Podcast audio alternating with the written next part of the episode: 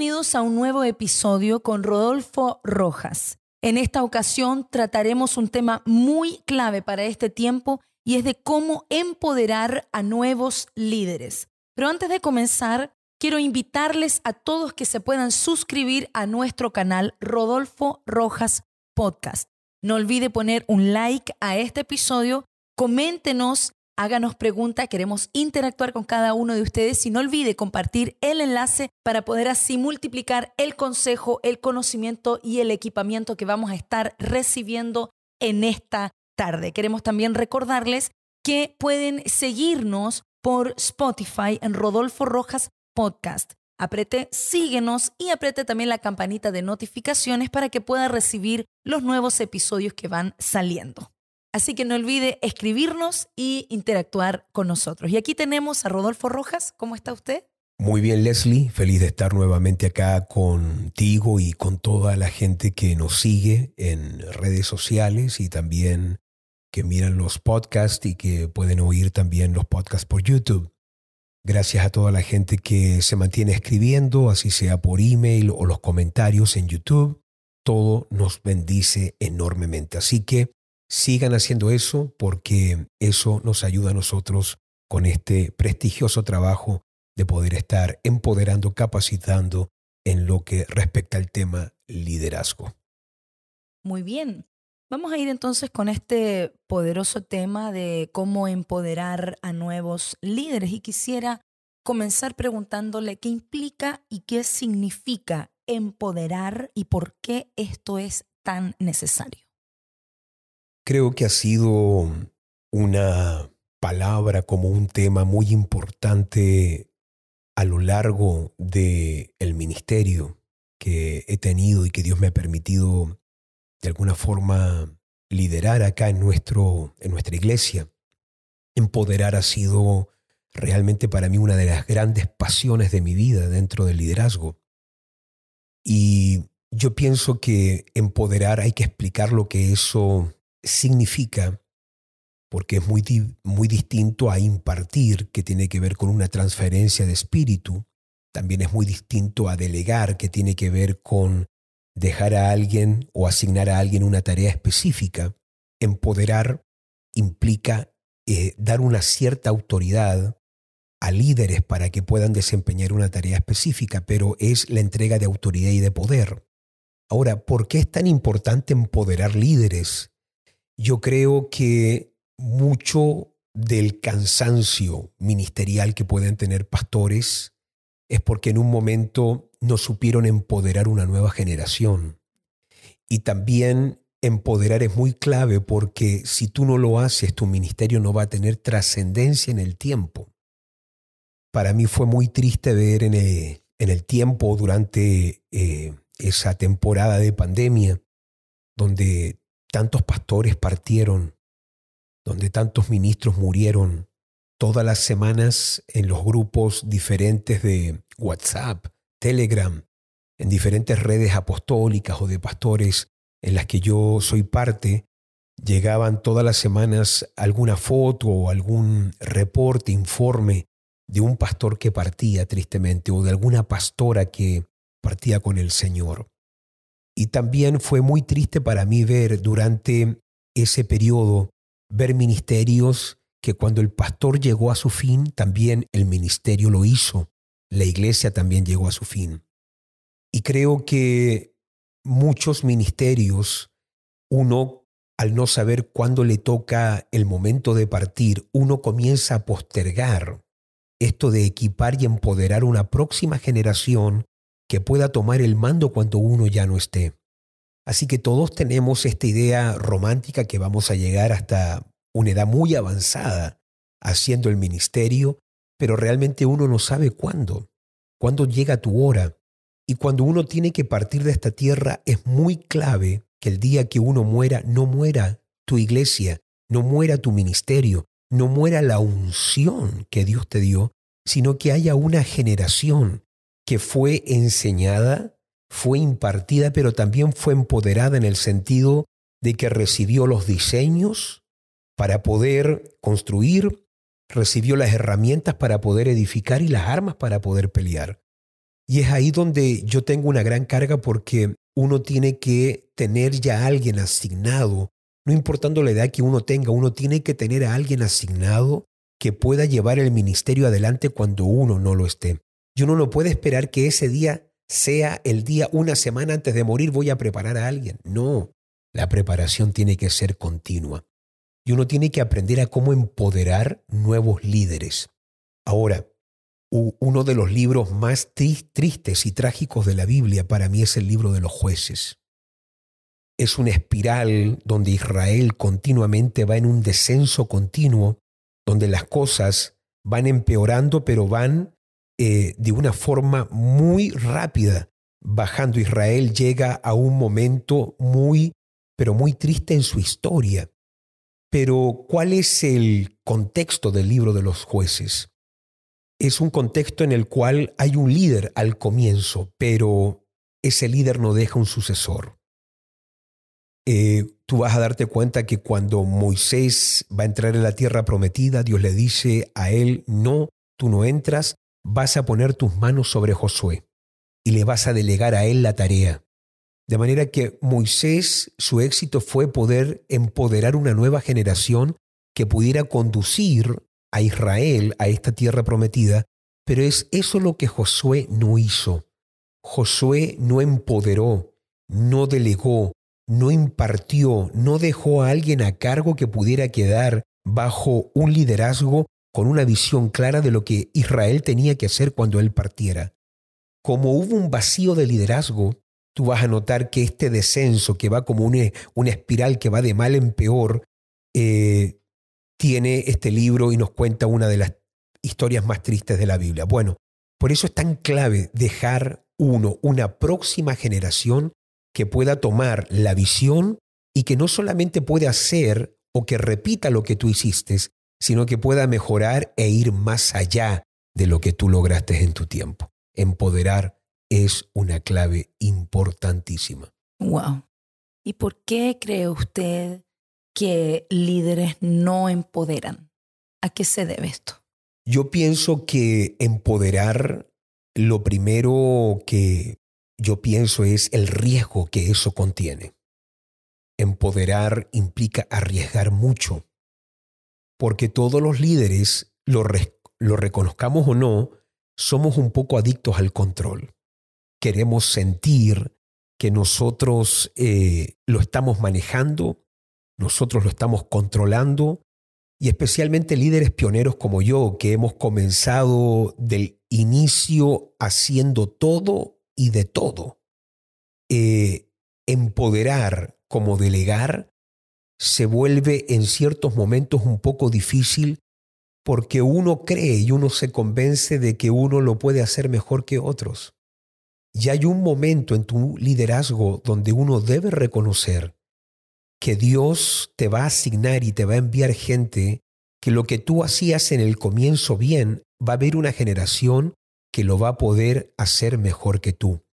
Así que siempre que se trata de poner autoridad o poder en las manos de otro, eso siempre es un riesgo. Pero Dios se arriesgó al crear al hombre. El primer hombre le falló, pero no por eso Dios ha dejado de creer en personas.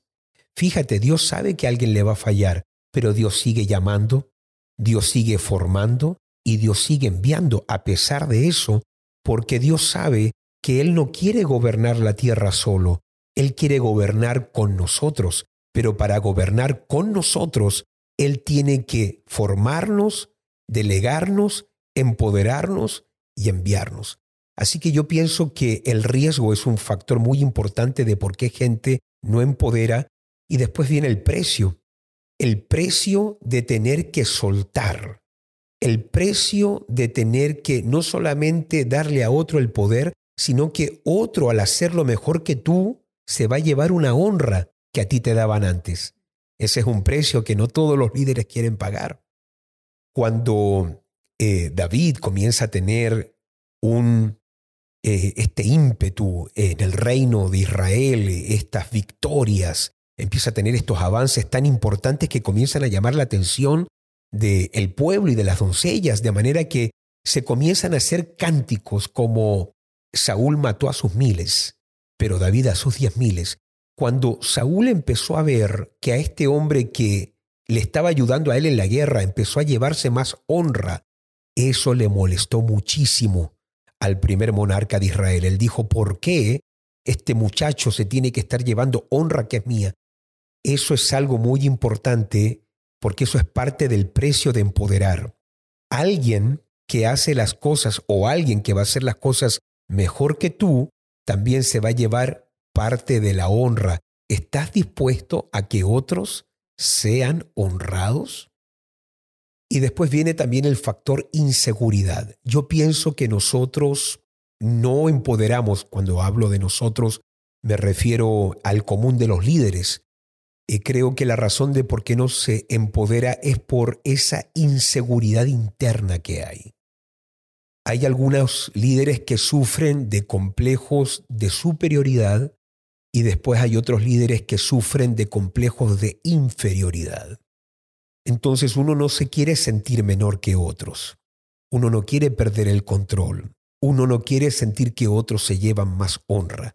Y esa inseguridad de quién yo soy eh, no va a permitir poder ver el potencial que otros poseen.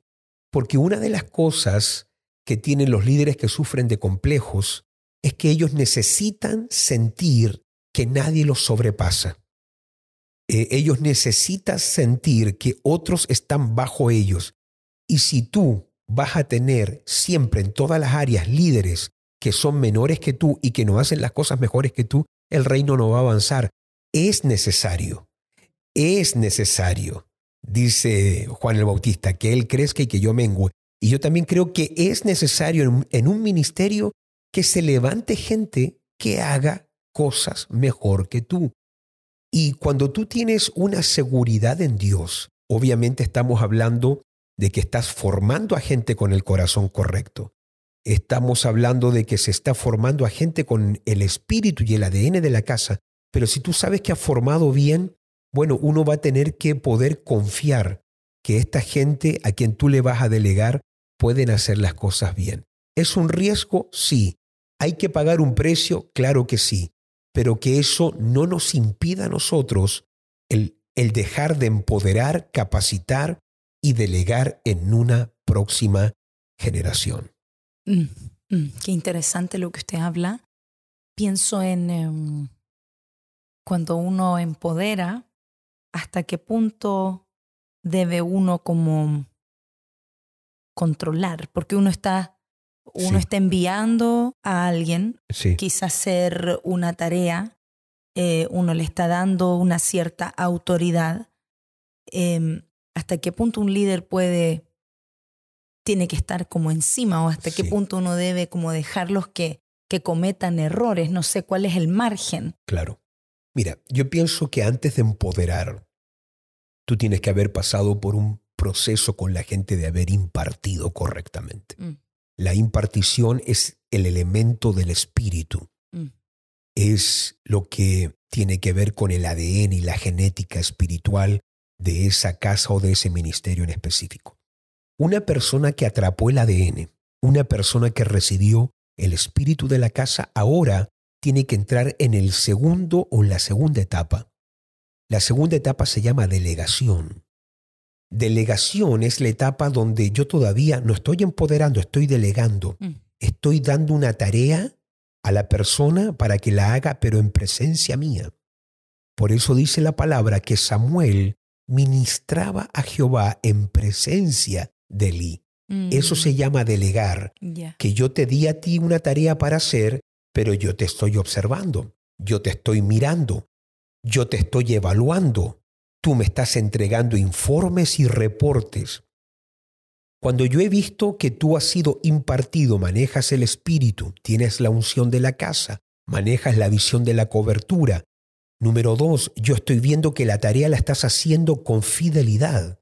Estoy mirando cómo lo haces, estoy mirando lo productivo que eres, estoy observando eh, de qué manera, con qué corazón lo estás haciendo. Cuando yo veo que la tarea lo estás haciendo bien, es ahí donde uno recién entra en la tercera etapa que es empoderar, que es cuando yo ahora te doy autoridad para que puedas liderar esa área. ¿Cuál es el problema de los líderes, Leslie? Hay líderes que en su estrés, porque saben que el reloj les dice que no hicieron esto en el tiempo correcto, tú no puedes estresar el proceso de empoderar una generación. Entonces hay gente que hace esto. Este es el gran error que han cometido líderes. Empoderan, delegan e imparten al final. Entonces no puedes hacer eso, porque empoderar es darle a alguien la autoridad para ahora liderar un sector específico. Entonces tú no puedes llegar y empoderar a alguien, decirle ahora tú eres el líder de esto, tú eres el líder de esta área, tú eres el pastor de esto, el pastor de jóvenes, en algunos ministerios se usa el pastor de jóvenes o el pastor de la alabanza, y la persona la empoderaron, le dieron un título ahora pastoral, está empoderada porque ahora como pastor lidera, toma las decisiones dentro de ese espectro, pero no ha sido impartida, no fue delegado, sino que ahora fue empoderado inmediatamente y eso va a traer consecuencias negativas. Y yo veo pastores cometiendo ese error. Entonces yo quiero ser muy puntual en esto y perdonen que lo repita y valga la redundancia de que uno imparte primero y eso puede ser un lapso de tiempo, eh, a lo mejor algunos años. Jesús, fíjate, antes de empoderar, Jesús estuvo tres años y medio impartiendo y delegando. Cuando él, cuando él ya parte, él ya tiene un equipo al cual empodera y tiene dentro de ese grupo de 70 discípulos, habían 12 y dentro de los 12 habían aquellos que iban a llegar a ser la columna, que era Pedro, Juan y Jacobo, los empoderados a eh, sostener el ministerio y la iglesia principal que vendría a ser Jerusalén. Pero eso no vino inmediatamente. Fueron tres años de confrontación, corrección, formación, impartición, enseñanza, y al final de todo vino el empoderamiento, el ejercer autoridad como apóstol, el ejercer liderazgo como un ministro dentro de la primera iglesia. Entonces hay que respetar ese proceso. Y si hay algo aquí importante, Leslie, ya que tú me haces una pregunta muy, pero muy definitiva, es que cuando uno también está delegando, delegar hay que entender que delegar nunca es abdicar.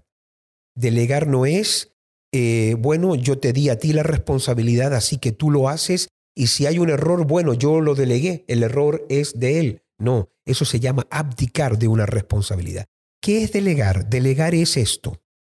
Eh, tú estás aprendiendo a manejar, pero yo voy al lado tuyo, y si tú cometes un error aquí en Suecia, si yo soy el instructor y tú eres la que está aprendiendo y chocamos, no es tu error como alumna, es mi error.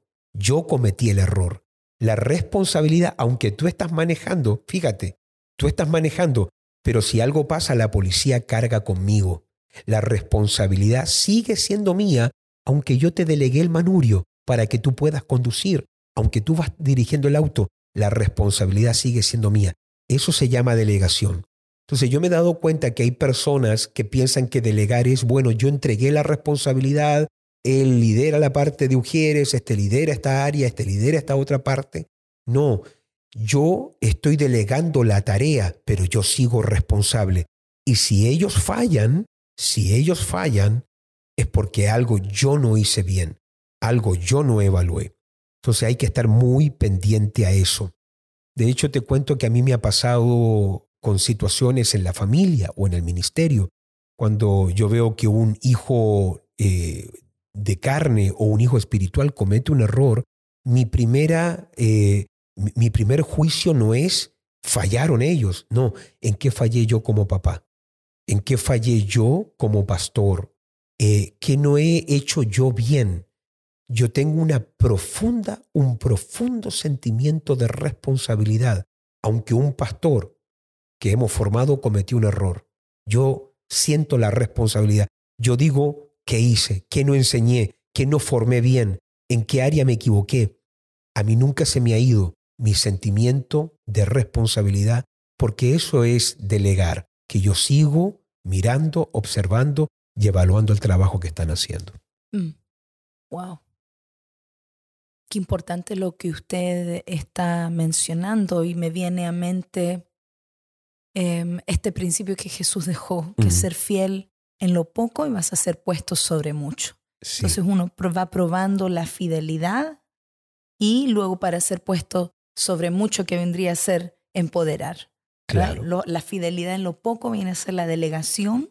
Sí. Y el, lo mucho viene a ser el empoderamiento. Muy buen punto. Y ahora que tú dices eso, eh, hay algo que yo le aconsejaría a todo pastor y ministro, porque eso que tú dices es importante, porque yo veo gente que se les delega a veces sin haber mostrado fidelidad en lo pequeño, pero también Jesús dice, el que es fiel en lo ajeno va a ser fiel en lo propio.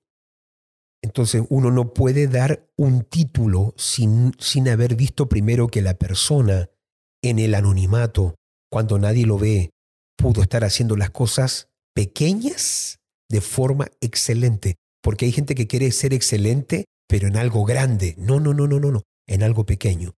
Y si hay algo en lo que tú te debes fijar, es en la gente que está esperando recibir el título para poder hacer algo.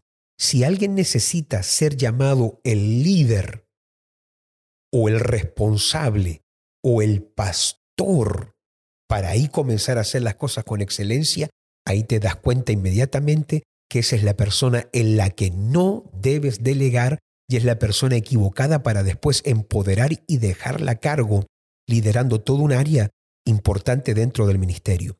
¿Cómo tú sabes que esta es la persona que yo debo capacitar para la próxima fase, porque tú no le has dado ningún título y lo hace, y lo que hace, lo hace bien.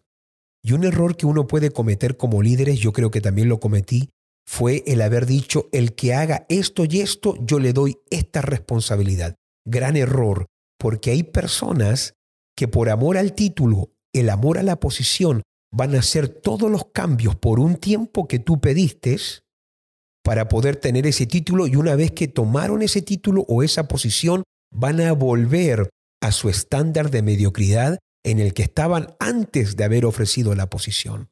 Entonces, tener mucho cuidado en quién vamos a impartir, pero eh, ya que tocaste ese punto, fijarte en aquellas personas que están haciendo lo pequeño y lo están haciendo con excelencia. Ahí tú te das cuenta que esta persona tiene un potencial tremendo. Y yo pienso en ti también. Tú has sido una mujer que has podido tomar cosas pequeñas y a través de los años los ha ido, tú has ido mejorando muchas cosas. Yo recuerdo cuando tomaste el ministerio de la, alabanza. Yo recuerdo cuando se te asignó eh, comenzar a formar y a ministrar a los mentores. Eh, eres una persona que toma una responsabilidad, te hemos empoderado en una área y tú lo haces bien. Eh, tú eres una clase de pastora y de líder en la iglesia que yo no tengo que andar preocupado si lo estás haciendo bien o no lo estás haciendo bien. Yo sé que si algo está en tus manos, yo tengo gran descanso, porque a través de los años, como mostraste ser fiel en lo poco, eso también me da a mí hoy una una sensación y un sentimiento de descanso muy profundo. Y por eso es tan importante levantar gente clave, permanente, porque ese descanso que tú das no es un descanso que vino de un día para otro, no. Son años de formación, pero también son años de tu parte de fidelidad, mostrando constancia, mostrando fidelidad a través de los años, y eso genera un ministerio muy estable. Creo que eso se debe a que usted ha tenido también un liderazgo en donde ha ido empoderando en el tiempo correcto también. Y creo que eso es muy clave poder empoderar en el tiempo correcto, pero también ir delegando de a poco, como usted ha dicho. Y yo creo que hay pasos y, y creo que usted puede descifrar de una u otra forma esos pasos importantes que uno debe tener en cuenta a la hora de empoderar a nuevos líderes. Sí. ¿Qué nos podría decir usted? Mira, yo quiero ser muy honesto, he cometido muchos errores y he tratado de aprender a través de la oración, de una vida con Dios. He tratado de aprender leyendo libros, pero también he aprendido a través de dolores de la vida. Los dolores te dejan marcas y también te dejan eh, señalizaciones para saber cuándo tienes que hacer un stop cuando tienes que doblar y no todo lo he hecho bien, pero lo bueno es que con Dios sabemos que todas las cosas a los que aman a Dios les ayudan a bien. Esto es a los que conforme a su propósito son llamados. Y me he dado cuenta eh, en estos años que hay algunas cosas muy importantes que uno debe tener en consideración antes de empoderar a alguien en quien tú vas a delegar una área sobre la cual la persona va a ejercer poder, dominio o autoridad. Y me he dado cuenta que hay tres cosas muy importantes que con Leila las conversamos mucho y muy seguido, y es tener primero un corazón sano, un matrimonio sano y también tener finanzas sanas. He concluido que lo más importante de un líder es el corazón. La palabra de Dios nos dice que engañoso es el corazón y perverso más que todas las cosas. ¿Quién lo conocerá? Y por eso es importante a la gente llevarla por un proceso y no estresar el proceso de formación con alguien, porque es en el proceso, en la prueba, en lo que a la gente no le gusta ser, donde la gente comienza a ser probada. Y yo me he dado cuenta a través de los años, eh, juntamente con Leila, que eh, hay cosas que nosotros no podemos ser ingenuos. Alguien te revela que no tiene el corazón a tiempo, solamente que hay que saber leer a las personas. Me he dado cuenta que ser ingenuo no es ninguna virtud. Y por eso uno tiene que poder estar leyendo los gritos en las actitudes de la gente. Tú tienes que aprender a leer lo que la gente no te está diciendo y tienes que aprender a oír los gritos en lo que la gente está haciendo, pero que de alguna forma también no o lo está ocultando. Eh, yo te puedo decir acá que por eso es necesario que la gente sea probada y aprobada antes de ser empoderada. Probado aprobado, empoderado. Y dice la palabra de Dios que Jesús no se fiaba de ningún hombre. Fíjate, me gusta mucho eso. Jesús no es que no creyera en toda la gente, no se fiaba de nadie. Y no necesitaba que nadie le diera a él testimonio alguno del hombre, porque él sabía lo que había en cada hombre. De manera que Jesús era un gran lector de personas. De hecho, cuando a él le venían, lo venían con palabras a tratar de adular. Rabí, nadie enseña como tú enseñas. Jesús no se tragaba eso. Jesús sabía cuando gente le hablaba, pero con falsedad. Y yo me he dado cuenta que hay muchos pastores que no saben leer cuando es honra y cuando es adulación. La gente no sabe leer cuando hay obediencia y cuando hay rebelión, porque muchas veces alguien te puede obedecer, pero es un rebelde de corazón. La gente no entiende esa diferencia.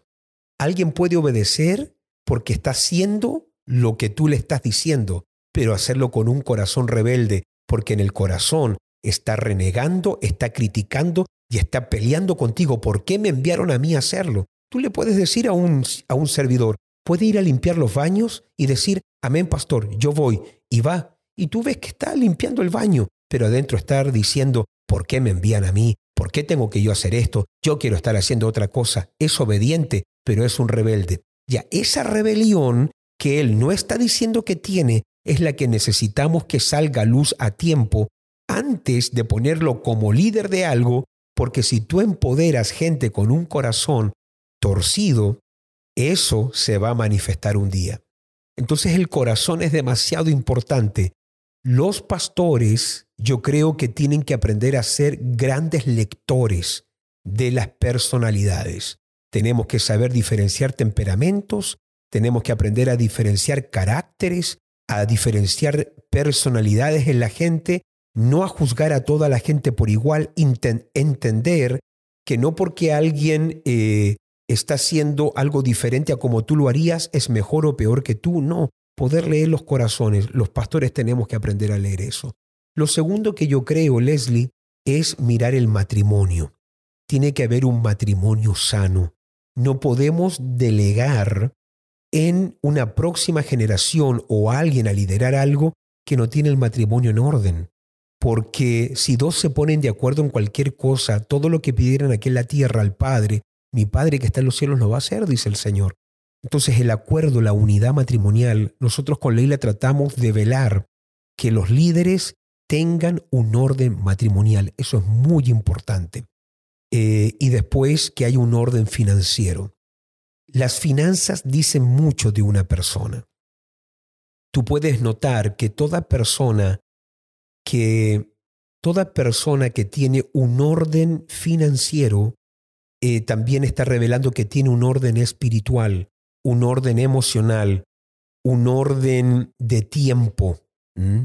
Eh, es alguien ordenado en su trabajo. Las finanzas dicen mucho de ti. Yo me voy con mucho cuidado cuando noto gente que quiere estar en el ministerio, pero tienen desorden económico. Porque una persona que tiene un desorden en el área de las finanzas puede en algún momento sentir la atracción o la tentación a beneficiarse del ministerio, a pensar que el ministerio le va a dar algo a él o a ella. De hecho, yo me fijo en la gente que puede dar a la iglesia eh, sin cobrar. Cuando tú puedes dar, por ejemplo, estoy hablando obviamente de personas que pueden ofrendar un material o pueden ofrendar algo, eso habla mucho de alguien. Es muy precioso ver eso. Ahora, yo creo también en, en hacer cosas que son dignas de, de, algo y poderle dar a alguien algo, pero yo me fijo mucho en las personas que pueden hacer las cosas por amor. Cuando alguien puede hacer algo con excelencia porque ama su iglesia, ama la obra. Pero fíjense mucho, pastores, en las personas que están endeudadas. Alguien que está endeudado, alguien que tiene mucho, mucha deuda, alguien que está metido en muchas cuentas, alguien que no maneja bien el área de las finanzas, te está gritando que tiene un, desorden y ese desorden, el día que tú le delegues un área donde va a ejercer liderazgo, poder o autoridad, te puede generar grandes problemas. Así que yo, eh, yo aconsejaría a los pastores que antes de soltarle a alguien mucho poder, evalúen cómo es el corazón. ¿Ha sido alguien que lleva conmigo por años mostrando fidelidad?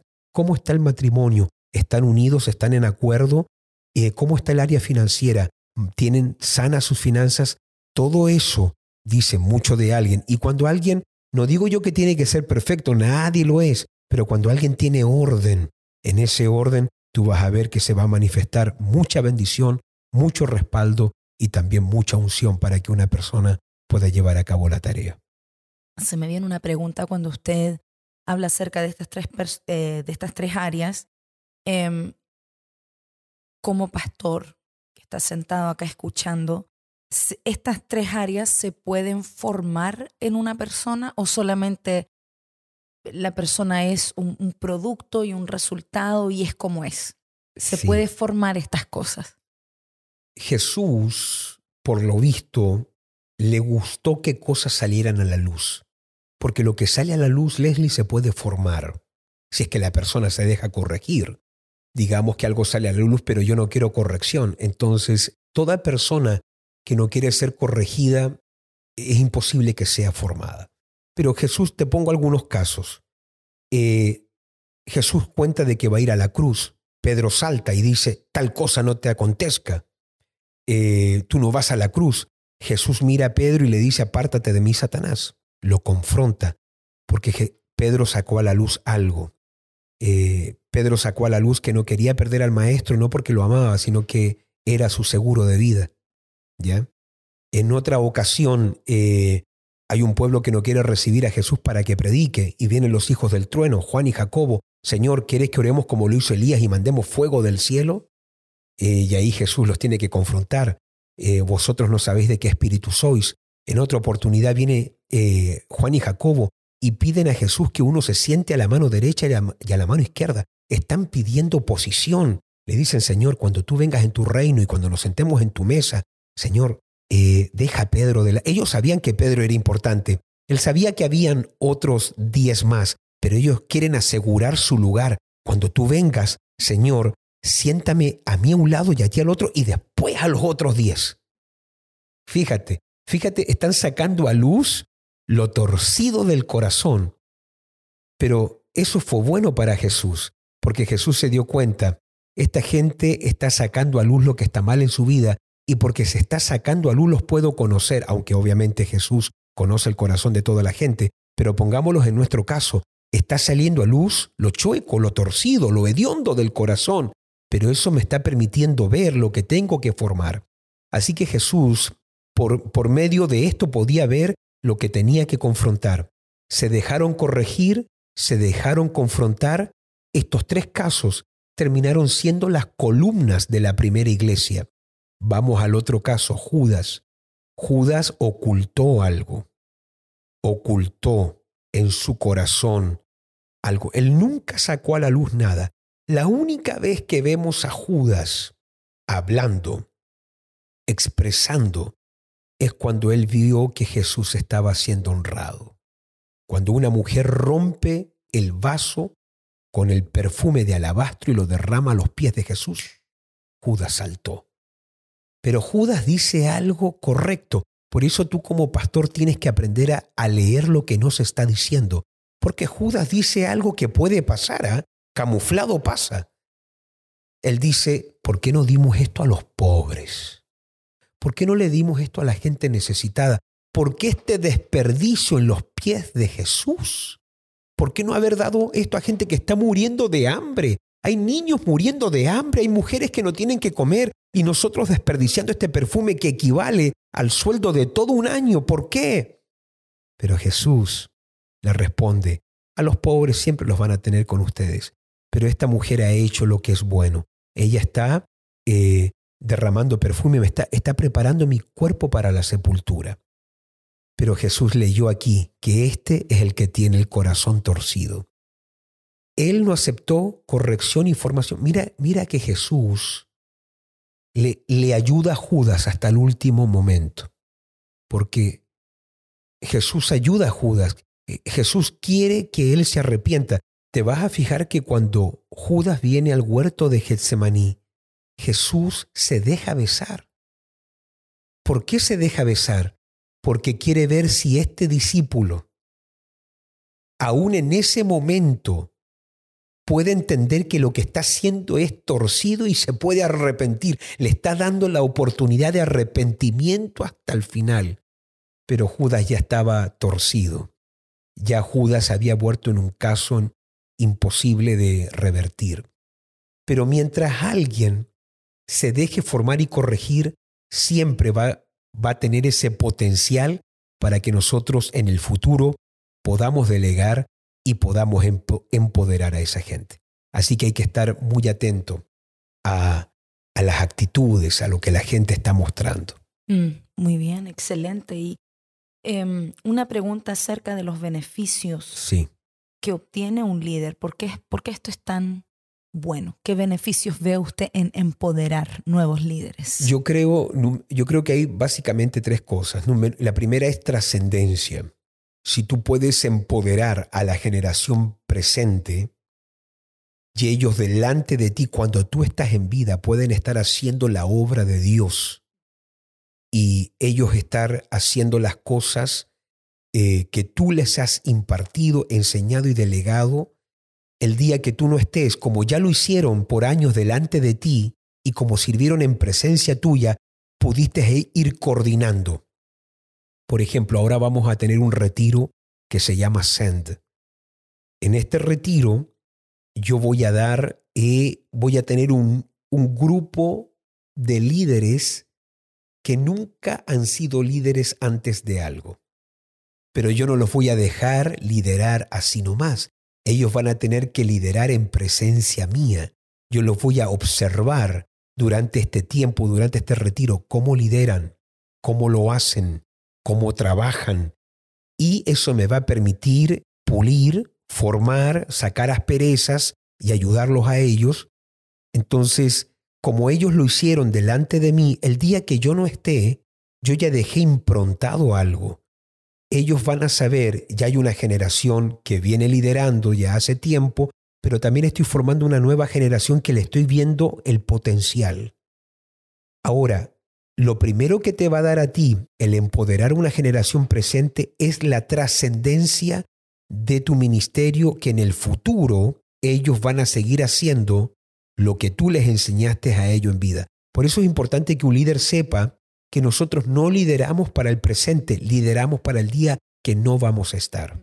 Eso es muy importante que lo entendamos, porque cuando nosotros tenemos, cuando tenemos eternidad, dice la palabra que el Señor ha puesto la eternidad en nuestros corazones, cuando nosotros nos estamos programando para el día que no estemos, eso nos concientiza mucho para saber trabajar con la generación en el presente. Así que yo trabajo mucho para el día que no voy a estar. Eh, lo segundo que te deja a ti esto de empoderar la próxima generación, darle a ellos facultad, poder, autoridad para liderar cuando tú no estés, es que te da fuerzas también. Empoderar en el presente te da una fuerza que uno eh, por causa de la edad va perdiendo. Yo hoy tengo 46 años, yo no tengo la fuerza de los 20, pero por haber empoderado, por haber y por tener una generación que ahora estoy impartiendo, delegando y empoderando, eso me permite que ahora mi fuerza está diversificada en mucha gente que me ayuda a hacer a mí con excelencia lo que yo hoy no podría hacer por mí mismo y que no podría hacer porque ya no tengo la fuerza de antes. Entonces empoderar te va a dar trascendencia, eso habla del futuro, pero también te va a dar fuerza en el presente para hacer el trabajo. Y creo que lo tercero que te da empoderar una generación es un mayor impacto. Tu ministerio tiene un, un mayor impacto en el presente y también obviamente un impacto en el futuro cuando tú no estés. Es un golpe más fuerte, es un golpe mayor, yo lo estoy notando, yo lo estoy percibiendo hoy, no solamente de forma espiritual, sino que estoy viendo una generación de líderes que está emergiendo tan potente que me da a mí una paz muy, pero muy grande. Estoy notando líderes hoy que ni saben que son líderes.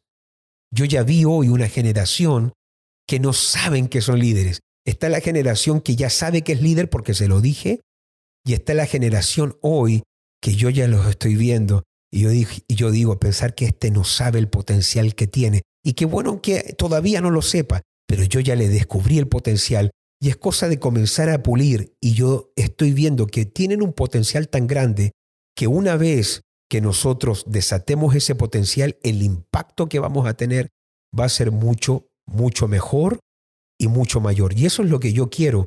Yo quiero que se nos levante una generación que haga cosas mejores que nosotros, que haga cosas mayores. Jesús dice esto, mira, mira cómo Jesús, al empoderar lo que él tenía en mente, él le dice a sus discípulos, las obras que yo hago, vosotros haréis, pero mayores haréis, porque yo voy al Padre.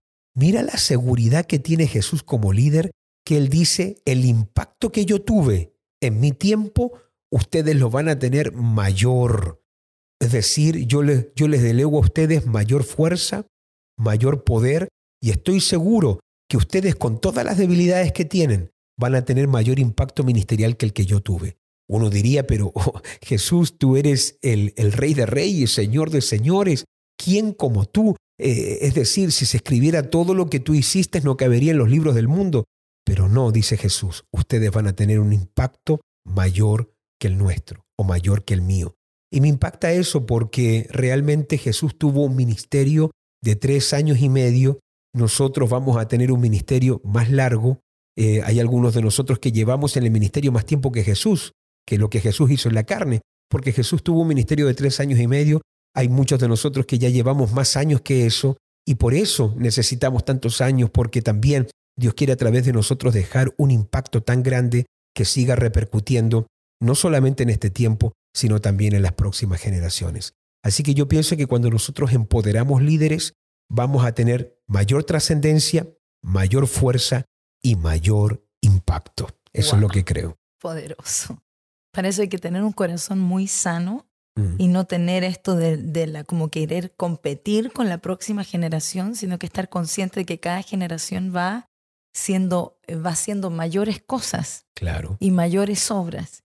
Y pienso que a la hora que se imparte ese espíritu, esa generación también va a tener a su vez ese corazón sano, como usted lo ha tenido desde el inicio, siempre ha tenido eso de, de estar capacitando y de creyendo que se va a levantar una generación mejor y a su vez ellos van a ir también formando una generación todavía más excelente. Claro, y ahí tú dices algo importante porque uno no puede estar compitiendo con su próxima generación. Claro, Eh, uno, un padre no puede estar compitiendo con su hijo, una mamá no puede estar compitiendo y tratando de ser eh, como su hija. No, uno va adelante.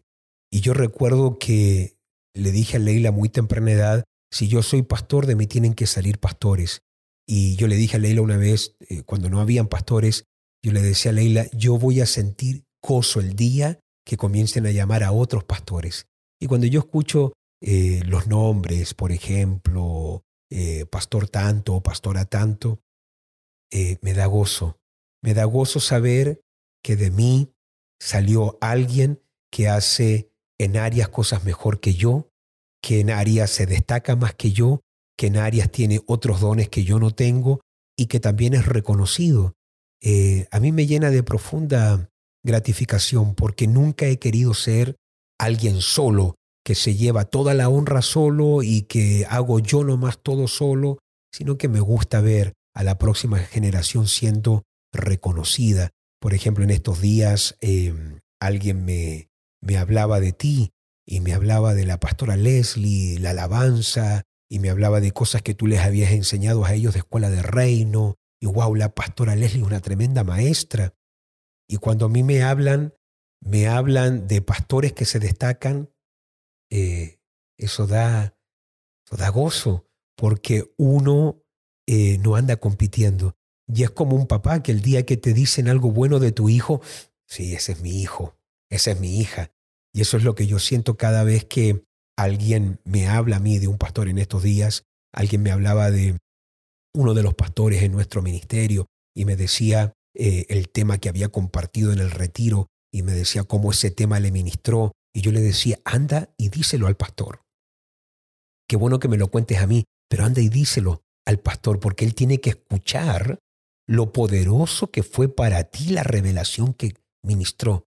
Eh, y así que yo también trato de enviar a la gente. Si alguien me cuenta a mí algo de un pastor, le digo, vaya y dígaselo, porque quiero que la gente se sienta bien, que la gente, nuestros pastores, se sientan honrados, que se sientan reconocidos, que ellos también vean que están siendo muy usados por Dios.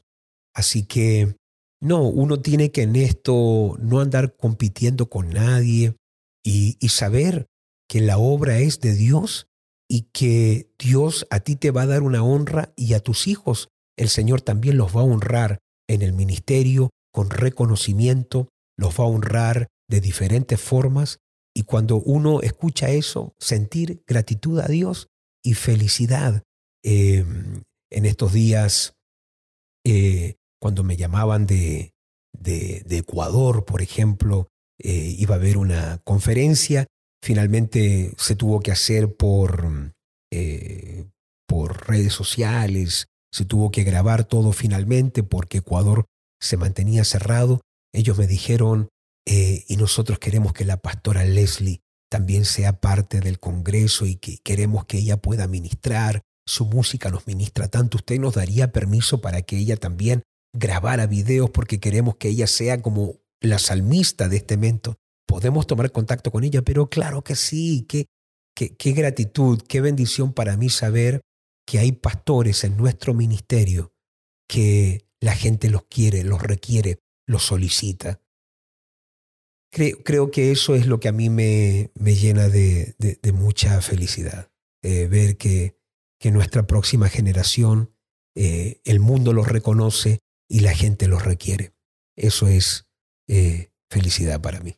Wow, qué hermoso su espíritu y gracias por impartirlo. Gracias por impartirlo a través de, de, sus palabras, a través de este podcast. Ya estamos llegando a, eh, al final de este podcast que realmente ha bendecido mucho nuestras vidas, creo que de los pastores, de los líderes que están conectados también.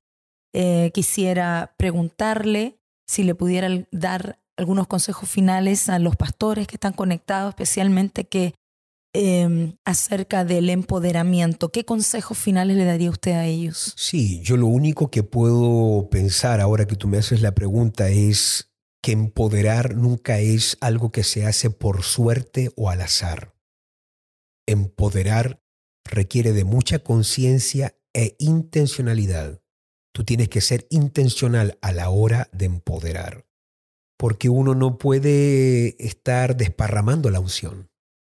Tú no puedes estar desparramando y lanzando lo que tú tienes. Por eso Jesús, antes de escoger a doce, pasó toda la noche orando, porque él tenía que escoger un grupo específico y en quienes se iba a dar de forma muy intencional. Entonces uno en esto tiene que poder tener lectura, uno en esto tiene que decir, a ver qué gente es la que Dios quiere que yo imparta, delegue, para finalmente un día empoderar y delegarles áreas específicas de nuestra iglesia. Y eso no va a venir así nomás, eso no va a acontecer un día. Hoy, de repente se me levantó una generación, o de repente eh, llegó alguien y claro que puede haber una sorpresa de parte de Dios donde uno dice, wow, ¿cómo llegó toda esta generación? wow, eh, qué, tremendo. Pero también esto requiere de una intencionalidad donde uno tiene que estar apartando grupos específicos, enseñándoles cosas específicas en etapas muy específicas.